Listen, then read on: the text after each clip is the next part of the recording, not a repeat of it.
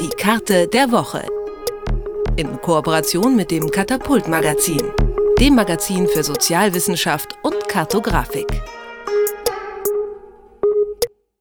Viele strukturschwache Regionen, die liegen im Osten Deutschlands. Das war nicht immer so. Zu Zeiten der DDR gab es hier viel Industrie, die allerdings schnell nach der Wiedervereinigung dann verschwunden ist. Eine zentrale Rolle dabei hat die Treuhandanstalt gespielt. Oft wurden durch die Betriebe für sehr wenig Geld verkauft und teilweise im Westen dann wieder aufgebaut. Bis heute sind viele Geschäfte der Treuhand aber nicht wirklich aufgearbeitet. Das Katapultmagazin hat sich deswegen jetzt daran gemacht, zu zeigen, wo die Fabriken aus der Ex-DDR gelandet sind und für welchen Preis sie den Besitzer gewechselt haben. Über die Wanderung der DDR-Betriebe in den Westen spreche ich mit Sebastian Haupt, Autor des Katapult-Magazins. Hallo Sebastian. Hallo Christian. Sebastian, vielleicht mal von Anfang an für die Hörer, die das vielleicht nicht mehr ganz so präsent haben. Was war die Treuhand überhaupt für eine Organisation und wofür war sie zuständig?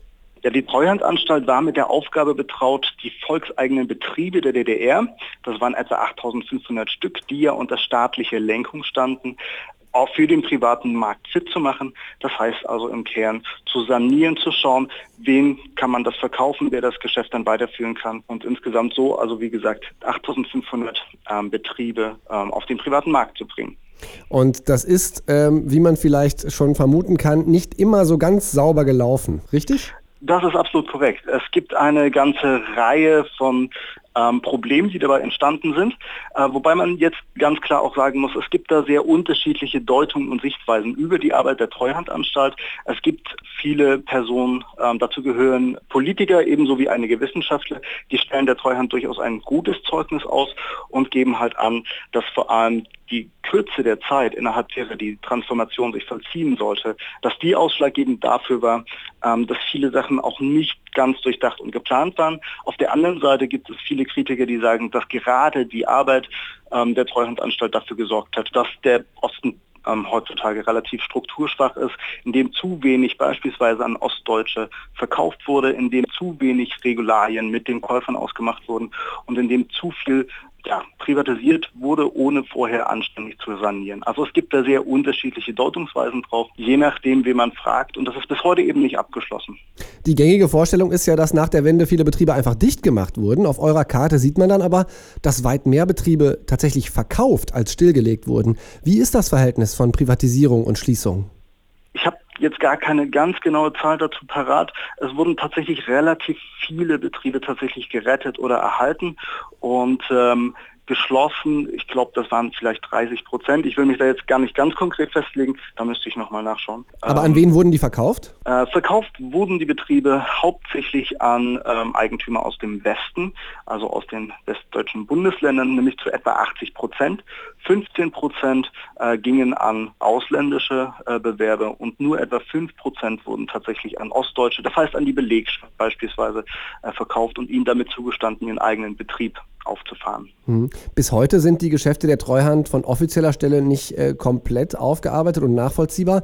Wird sich da denn eventuell in Zukunft noch was tun? Das ist die Hoffnung.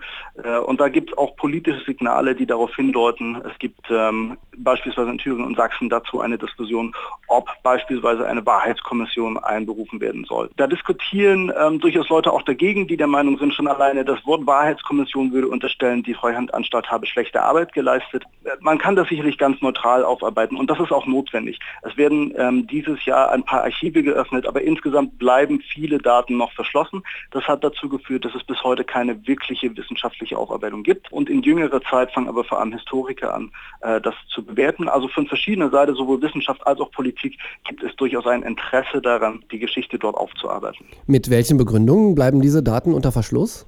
Ähm, das sind vor allem privatwirtschaftliche Daten. Und insofern äh, ist das schlichtweg Privatrecht äh, und ja, da hat jedes Unternehmen äh, das Recht, dass seine Daten geschützt werden. Ähm, steuerrechtliche Perspektiven spielen da auch eine Rolle. Das sind so die Hauptargumente. Hm. Wie wichtig sind denn die Nachwirkungen der Treuhand, äh, um jetzt heute vielleicht die politische Landschaft im Osten auch zu verstehen und zu beurteilen? Also ich würde sagen, vielleicht bezieht man es nicht nur ganz auf die Treuhand an sich als Institution, sondern auf diese generelle ähm, Entwicklung nach den 90ern. Ähm, mit, der, ähm, mit der Entwicklung der 90er hat in den Osten, in den östlichen Bundesländern eine massive Deindustrialisierung stattgefunden. Etwa 2,5 Millionen Menschen haben ihre Arbeitsstelle verloren. Und das hat für viele natürlich das Ende ihrer beruflichen Laufbahn bedeutet bedeutet. Es sind also ähm, wirkliche Enttäuschungen, die nach diesem Hochgefühl der Wende, endlich kommt Deutschland wieder zusammen, äh, dann doch eingetreten sind, nämlich eine für viele Stellen relativ bittere Realität. Und in diesem Rahmen konnten sich beispielsweise auch rechtsextreme Strukturen etablieren, die viel mit diesen Enttäuschungen zu tun haben. Wenn also beispielsweise heutzutage der Osten als solches immer kritisiert wird oder angemahnt wird, ähm, es gäbe da eine fehlende demokratische Kultur, dann ist es viel zu kurz gesprungen, um zu erklären, warum vielleicht einige Regionen im Osten empfänglicher für Rechtspopulisten sind. Das hat mit Sicherheit auch darin äh, seine Ursachen. Nach der Wende wurden viele ehemalige sogenannte volkseigene Betriebe aus der DDR privatisiert oder geschlossen. Diesen Strukturwandel übernahm die Treuhand. Ja. Wohin die Betriebe verkauft wurden und was sonst mit ihnen passiert ist, darüber habe ich mit Sebastian Haupt vom Katapult-Magazin gesprochen. Vielen Dank, Sebastian. Vielen Dank, Christian. Die Karte der Woche. In Kooperation mit dem Katapult-Magazin, dem Magazin für Sozialwissenschaft und Kartografik.